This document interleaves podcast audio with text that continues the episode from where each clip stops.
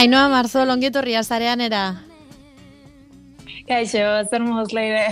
Hemen doli parton zuretzat. Moderna ama pontekoa.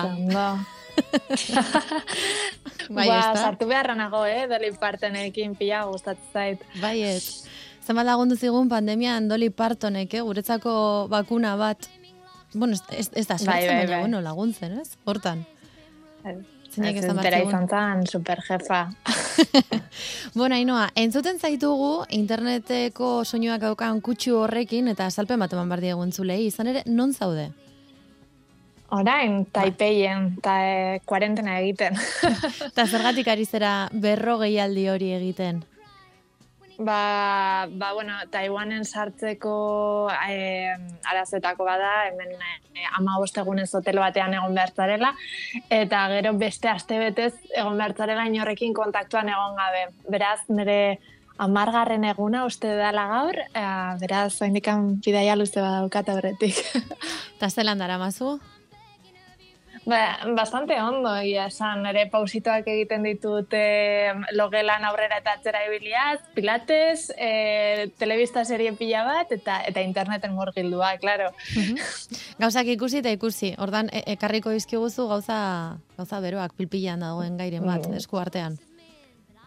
Ba, bai, bai, bai, gaur dakarkiguna da, esan dezaken mo, urteko modako kontzeptua izan dela metabertsoa zitzen dugu. Metabertsoa, ez daukala bertsolarizarekin zer ikusirik. Euskal jendea, meze ez lasai egon. Ez da hori.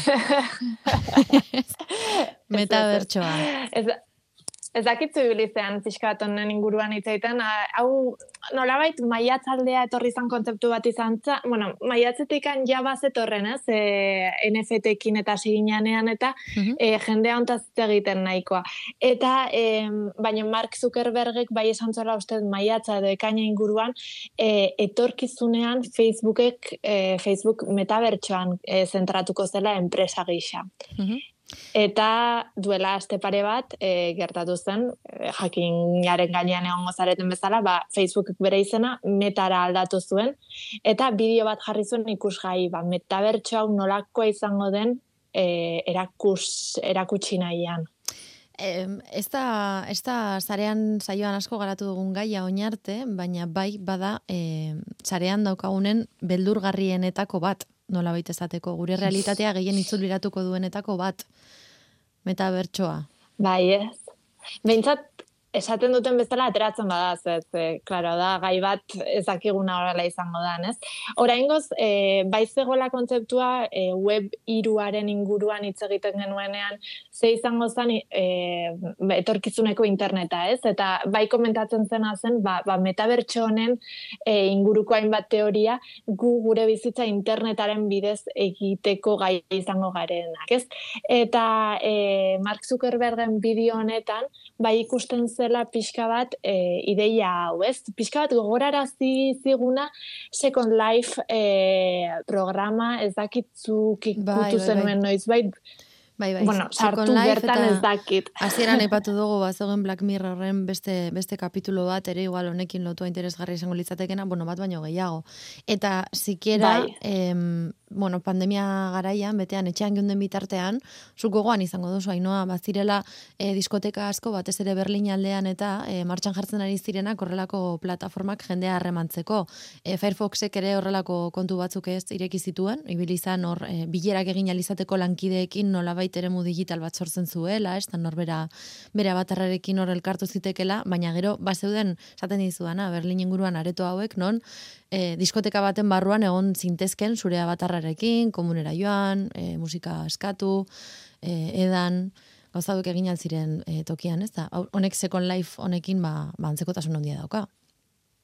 Bai, bai, eske guztiz, hau da, hau da, izango zena zan, gauza hauek pixkoa nitxoagoak direnak, e, mainstreamera eramatea, ez? Eta orduan Facebook egia da dela enpresa bat, hau egiteko e, bueno, medioak dituena, ez? Eta e, bera komentatzen zuenez, e, Facebookeko bideo honetan, e, esate zuen, ma, metabertso honetan bildu edal izango zarela lagunekin, bertan lan egin al izango dezula, e, zure abatarra kustomizatu al izango dezula, eta hau dena izango da e, errealitate virtuala eta errealitate e, aumentatuaren erramientak edo terresnak erabiliz. Mm Facebook jada ere badituenak era, eta erabiltzen dituenak e, bere, bere lanerako e, katalogoan. -hmm. Orduan, e, pixka bat izango zena, hoi da, Ready Player One pelikularen antzeko idea bat, e, zu etxea bueno, etxean bizi, ja, eta e, ordenagailuan sartu eta eta ordenagailuan bizitzearen e, inguruko bai. inguruko ideia da. Baina ze pasatzen, da, ze pasatzen da gorputzarekin, hainoa? Ja, zen pasatzen da gorputzarekin zuetzara oso zalea, eh, ikusten zaizu. eh, ez ez, lasai, lasai. Fungo kostatzen ari zait, hau. Kostatzen ari zait. Zuri bai. gustatzen zaizu, errealidade berri hau? Ah, ez, ez, e, ez, ez planteatzen duen bezala, ez, ez dakit oso eseptika nahi zen, eh, nik uste mundu guztia dela oso eseptikoa eh, guztionekin ze, ze denai ere bizitzea pixka gustatzen gustatzea eta baita ere ba, benetako gure lurra alde batera ustea interneten bizitzeko ez zait idea oso nahi bai, bai, bai. Aipatzen, eh, kontatu nahi diguz ere, eh, ekonomian zentratua dagoela, bueno, sortzaile. Bai, eh, ere hori da, hau da, Zuckerbergek erabiliko duena ziurrenik e, jendea, zuetan ibezalako jendea ez dagoena horren ohituta olako idea bati e, bertara murgiltzeko e, sortzaile ekonomia erabiliko dauda hartu youtuberrak, hartu interneteko sortzaileak eta eraman beraiek beraien produktuak e, metabertso honetan e, sortzera. Mm hau gertatzen gertatzen da adibidez, e, ez dakit nuntzen Fortniteen edo kontzertuak eta ematen diren moduan, eta e, inoiz egian Fortniteen sartu ez den pertsona batek bertan sartu eta bertan sartzeko gogoa eduki dezake lehen aldiz, ez?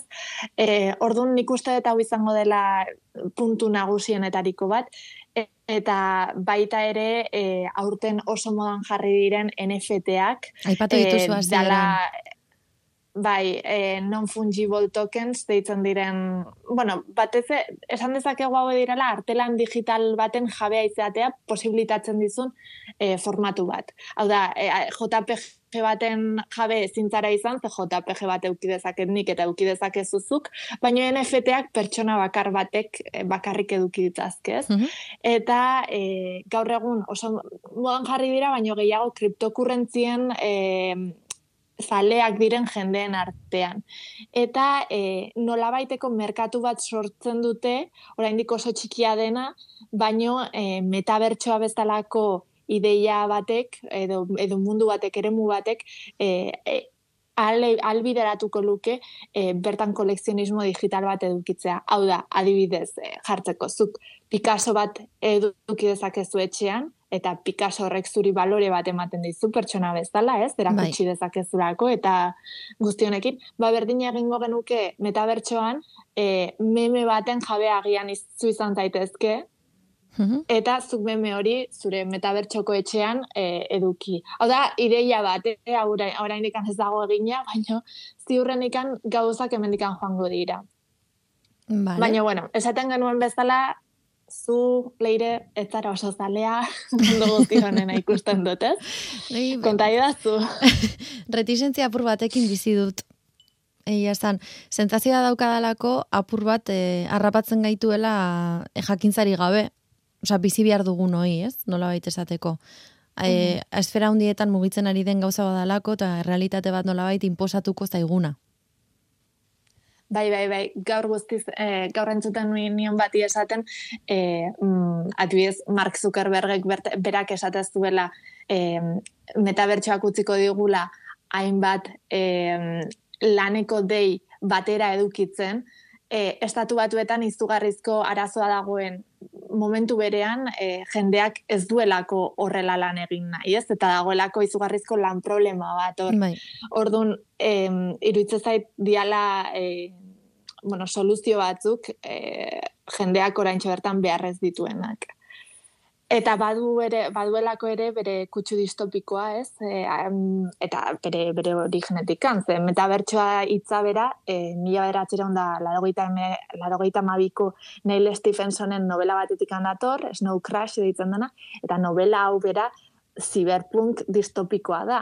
Mhm. Eta bertan mundua dago sartuta tardo kapitalismo batean eta kalean ikusten den bakarra dira anuntzioak eta korporazioak eta jendeak hauetatik anies egiteko e, ba, metabertxora sartzen da. Yeah.